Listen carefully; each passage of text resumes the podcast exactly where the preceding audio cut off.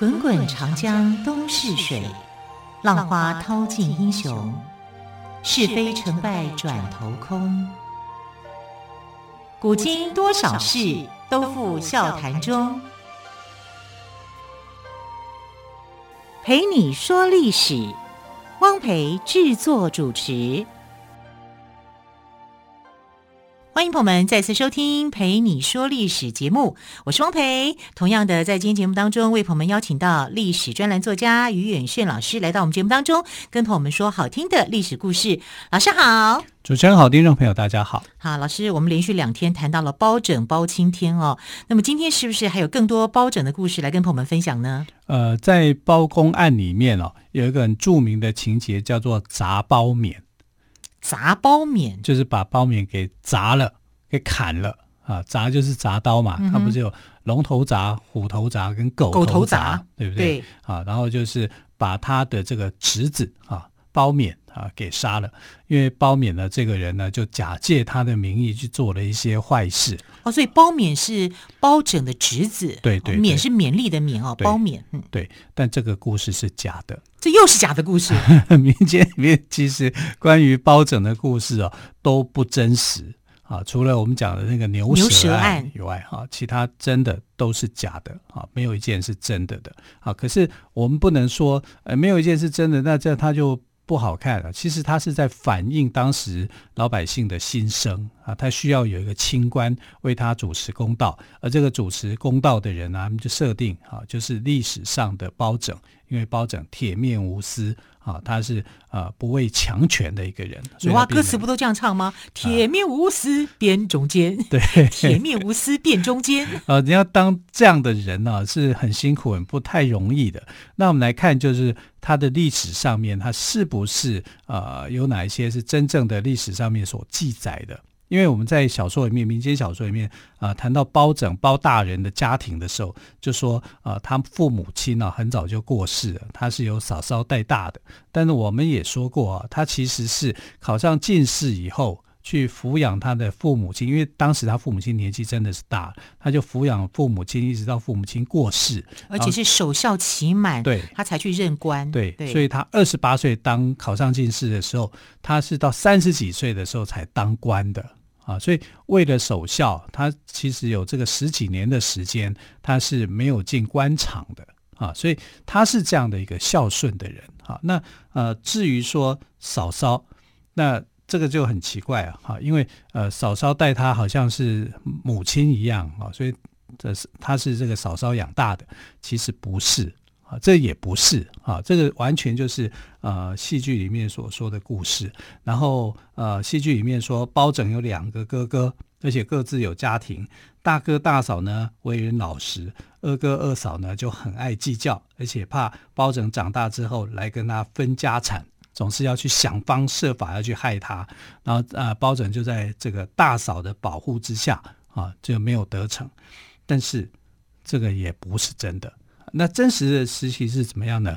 包拯确实有两个哥哥，他的确有两个哥哥，但很早就过世了啊，就是夭折了啊，没有成年就过世了。所以有两个哥哥是事实啊，但其实他就是家中的独子，独子，因为他哥哥都过世了。对对对，对，所以包家有一门很特殊的啊，就是他们独子多，也就是说单传啊。包拯到他儿子也是单传啊，他们几乎都是单传，那这个命脉，这个呃很容易就断了啊，因为他们就就一个孩子啊。那对包拯来讲呢，他的两个哥哥很早就过世了啊，所以实际上他他们就是真正的孩子里面就只有他一个人啊。所以我们从这里面来看呢，长嫂带大纯属虚构。啊，所以当我们在看到包公传的时候，包公案的时候呢，啊，不要去相信这个，哈、啊，这个不是历史上的包拯，这个是小说里面的一个包拯，啊。那戏剧中的这个包公的长嫂呢，实际上是为了铡免案的这个案子来做一个呃戏剧的故事，啊，包拯也没有这个侄子，啊，所以铡免案的产生是不可能的，啊，在历史上面是不存在的。那所谓的嫂娘也不存在。啊，就是嫂嫂像娘一样啊，代替母亲的这个角色，其实也是没有的啊。在查无此人的这个情况之下，那我们要讲啊，为什么要这样编？因为事出有因嘛。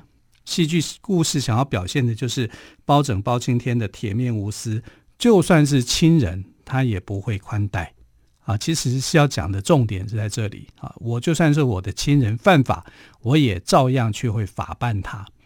但真实上的这个历史上，包拯没有办过他的亲人啊，因为。就没有啊，他就只有他一个人，哈，他是没有办法这样子去做到的。那如果我们一定要从养育之恩这个方向来去思考的话，那谁有养育之恩呢？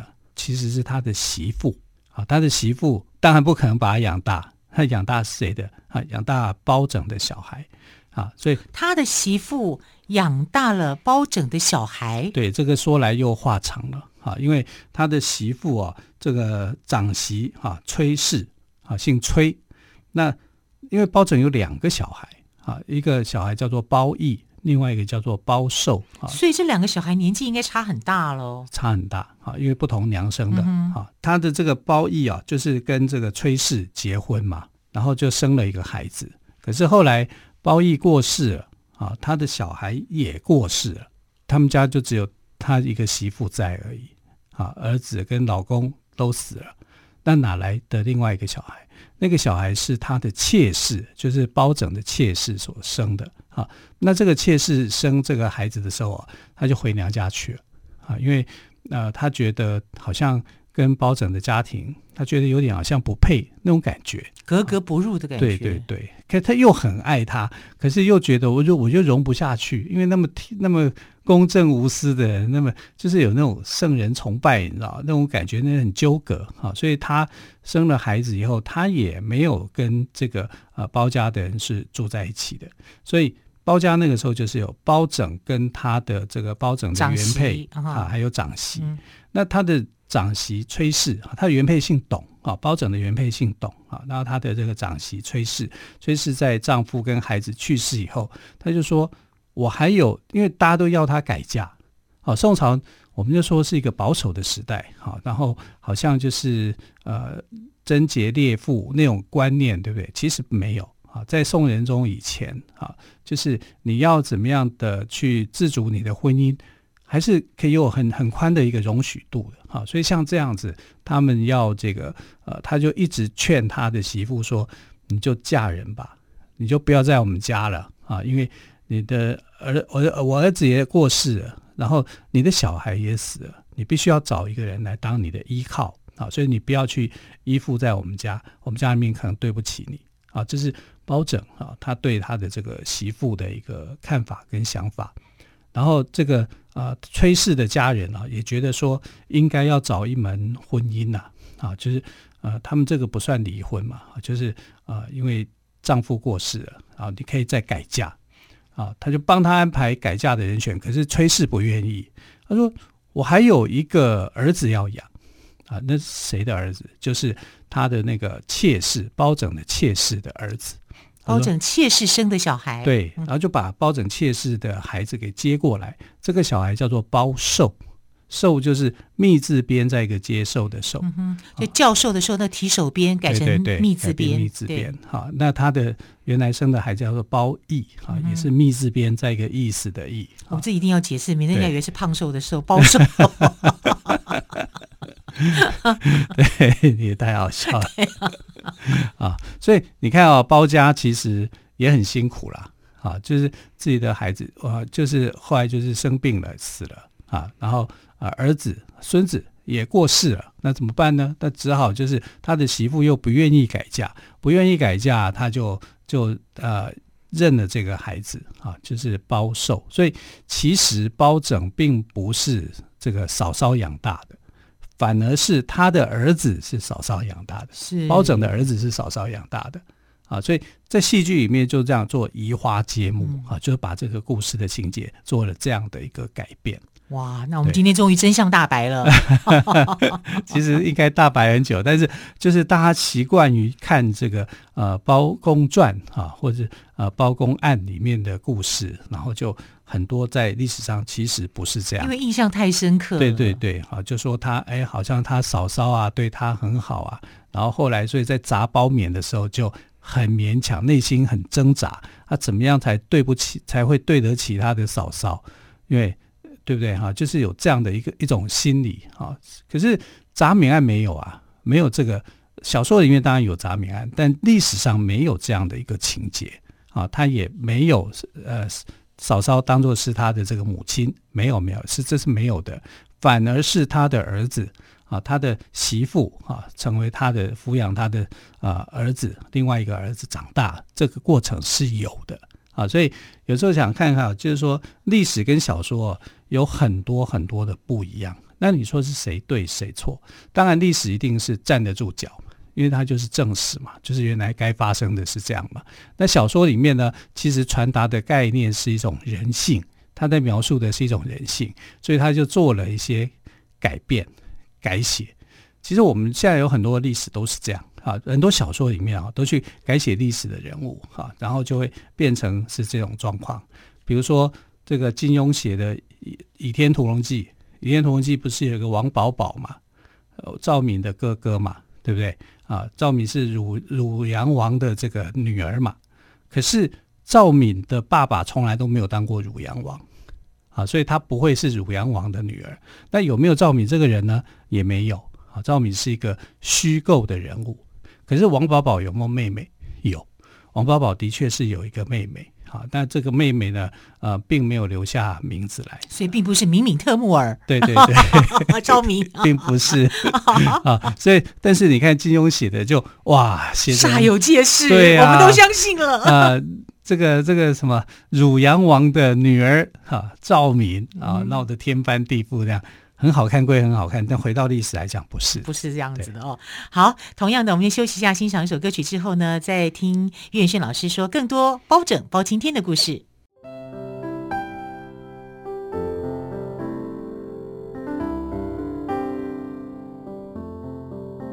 听见台北的声音，拥有颗热情的心。有爱与梦想的电台，台北广播 FM 九三点一。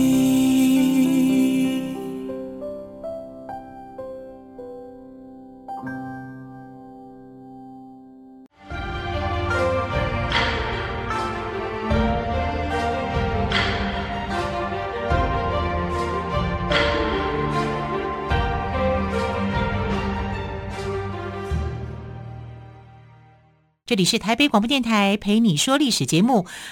刚才呢，我们的特别来宾于远炫老师，呃，为我们说了包拯的媳妇崔氏的一个真实的故事哦，就是包拯他并不是被他的媳妇养大的哦，崔氏是他的媳妇，并不是他的长嫂。对，呃，因为在戏剧小说上面就讲说，呃，包拯是他的嫂嫂养大的。但其实包拯没有嫂嫂，他两个哥哥很早就过世了，所以他是包家的独子。那历史上真实的是，呃，包拯的儿子哈、啊、是由他的这个长媳养大的，他的两个儿子一个很早就过世了啊。那他的过世的这个儿子里面呢，就娶了崔氏当当他的老婆嘛。啊，所以是呃包义的老婆崔氏去养大这个包拯的另外一个妾室，姓孙，呃生的小孩叫包寿啊，他就是养大的包寿。那包寿其实他就是等于是这个崔氏的小叔嘛，他叫辈分上面要叫他一个叫做叔叔嘛，所以是他把他的小叔子给养大的啊。其实这才是一个呃真实历史的这个呃一个情况啊。所以铡免案。在小说上有，在历史上没发生过啊，在包家是没有发生过。那包家比较动人的故事就是这个崔氏啊，她能够，她应该对她的丈夫的爱是很深的啊，所以呃，儿子过世她也是很伤心呐啊，但是在因为对丈夫的爱投射到对这个家庭家族啊，她其实两个人结婚，其实也就是两个家族的联婚嘛。啊，所以他没有放弃对包家的这种爱啊，因为呃，不不管是包家或者是这个崔家，都希望他改嫁。对，好像包拯呢，他跟他的太太董事呢，也为了这个媳妇的幸福，希望他改嫁。对，可是他自己不愿意，对不对？对，他不愿意啊，然后他才说出来说，哎，其实我还有一个小叔要养啊。我要去抚养我的小叔，就是包拯妾室的孩子。对对对，他抚养他这个小叔。对，没错，因为董事生的这个孩子叫做包包义嘛，哈，包义过世了嘛，所以实际上呢，他就是想把这个小叔给养大成人啊。其实他就是在婉转拒绝，我不要离开包家啊，因为我回去崔家，我到底要做什么？嫁给人，那好像就是漠视了他跟包义之间的这种感情。所以我在想。呃，这个崔氏啊，应该对包义啊之间感情是很深的啊，包括他的过世的儿子啊，其实他应该是那个时代另外一个很坚韧的女性啊。这个女性其实如果我们把给忽略了啊，反而是不公平啊，变成说呃小说里面用嫂嫂来取代她，但我觉得应该要还原她啊，因为她真的是一个在那个时代里面值得敬佩的。他们。他可以去选择为他的未来做一个选择，可是他选择还是留在包家啊，然后把小叔给养大。那小叔当然跟他之间年纪是差很大的啊。那个包寿啊，从小被他的这个呃嫂嫂给养大，养得非常非常的好啊，而且这个在呃包拯的影响之下啊，他也变成一个很好的人。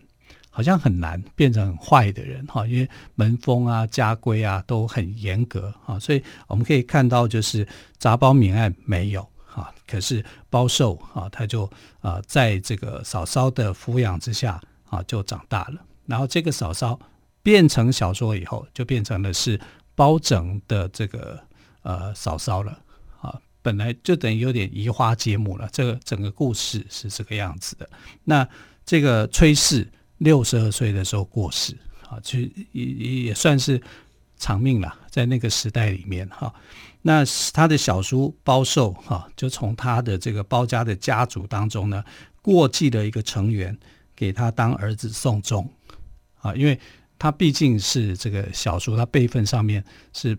跟那个呃崔氏来讲是不一样的嘛，他需要有一个儿子啊，所以他又不能够当他的儿子，所以他就过继了一个成员给他的嫂嫂当儿子，这等于是感谢嫂嫂啊对他的一个多年来的辛勤教养，对对，也是有心了啦哦。对，其实呃宋代的社会是对这个亲属关系、伦理关系是很重视的，好，跟但是在婚姻的自由度上面来讲啊，呃有一定的这个包容性。